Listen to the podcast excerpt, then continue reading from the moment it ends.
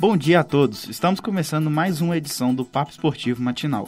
Tudo o que rolou no mundo dos esportes no último dia. Eu sou o Thiago Menezes e no programa de hoje vamos falar sobre o acesso do Cruzeiro e as perspectivas para a temporada de 2023, o, o início da preparação da seleção brasileira para a Copa do Mundo e mais um clube brasileiro conta os dias para se tornar SAF. Esportes. Vamos agora com Marcos Costa, que vai falar um pouco sobre o Cruzeiro. Após três anos, o Cruzeiro finalmente está de volta à Série A do Campeonato Brasileiro. A equipe mineira havia garantido o acesso nos 3 a 0 contra o Vasco no Mineirão, no dia 21 de setembro, e fechou a temporada com chave de ouro na última partida contra o CSA, ocasião que inclusive quebrou com um jejum de também três anos sem vencer o time alagoano. Uma vitória surpreendente nos últimos minutos por 3 a 2.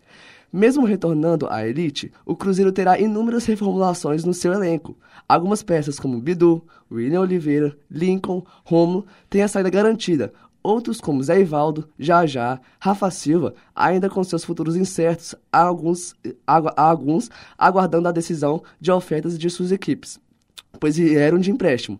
A perspectiva do clube para o ano de 2023 é de gastos inteligentes, construir um elenco que consiga se sustentar na Série A e talvez conquistar uma vaga na Sul-Americana. Mas a ideia é de se manter na elite. Gastos extrapolantes não podem ser feitos de maneira nenhuma. A má gestão nos anos que antecederam e o próprio ano do rebaixamento serviram de exemplo da má consequência do gasto equivocado. Importante frisar que o torcedor celeste não deve esperar que a equipe conquiste títulos para a próxima temporada, mas sim uma boa gestão de Ronaldo e sua equipe, a fim de uma reformulação a médio e longo prazo do elenco. O primeiro passo já foi dado, retorno à Série A, mas ainda há muito serviço pela frente.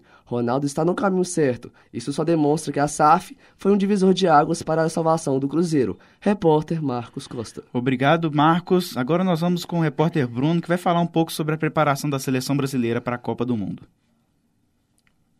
Falta uma semana para a Copa do Mundo.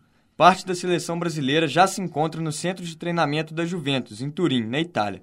O local servirá de preparação para a equipe antes da ida definitiva para o Catar. O restante dos convocados estão agendados para chegar hoje, dia 14 de novembro, depois do encerramento do Campeonato Brasileiro e da paralisação das ligas europeias. O Brasil inicia, sob comando do técnico Tite, os primeiros treinamentos e a preparação para o torneio mais importante do ano. Entre os dias 14 e 19 de novembro, a seleção irá treinar em solo italiano e ainda no dia 19 a equipe deverá viajar para o Oriente Médio. A FIFA obriga que todos os times estejam no país sede do torneio pelo menos cinco dias antes do início de suas partidas na competição. A estreia pelo Grupo G da Copa do Mundo, diante da Sérvia, acontece no próximo dia 24 de novembro. A partida acontecerá no estádio Lusail, palco da grande decisão, às 4 horas da tarde. Repórter Bruno Lobão. E mais um time brasileiro está prestes a mudar de patamar. O Esporte Clube Bahia tem dia marcado para aprovação da, no da nova Sociedade Anônima do Futebol, que será gerida pelo Grupo City. O grupo se comprometeu a investir um bilhão de reais no clube, valor que será dividido para várias áreas, como contratações, dívidas, categorias de base e infraestrutura. O Grupo City, que hoje é o pioneiro entre os grupos de investimento ao redor do mundo, procura levar o Bahia a um nível jamais visto por seus torcedores. A Assembleia Geral Extraordinária foi antecipada para 3 de dezembro, após reuniões entre a liderança do Conselho Deliberativo Tricolor. Nessa mesma data, os sócios do clube votarão a adequação do Estatuto do Clube à lei da SAF. Ficha técnica. Tiago, apresentação Tiago Menezes, repórteres Marcos Costa e Bruno Lobão, produção Davi Ângelo, Trabalhos técnicos Clara Costa, Arthur Rocha e Giovanna Orsini. Coordenação Getúlio Nuremberg.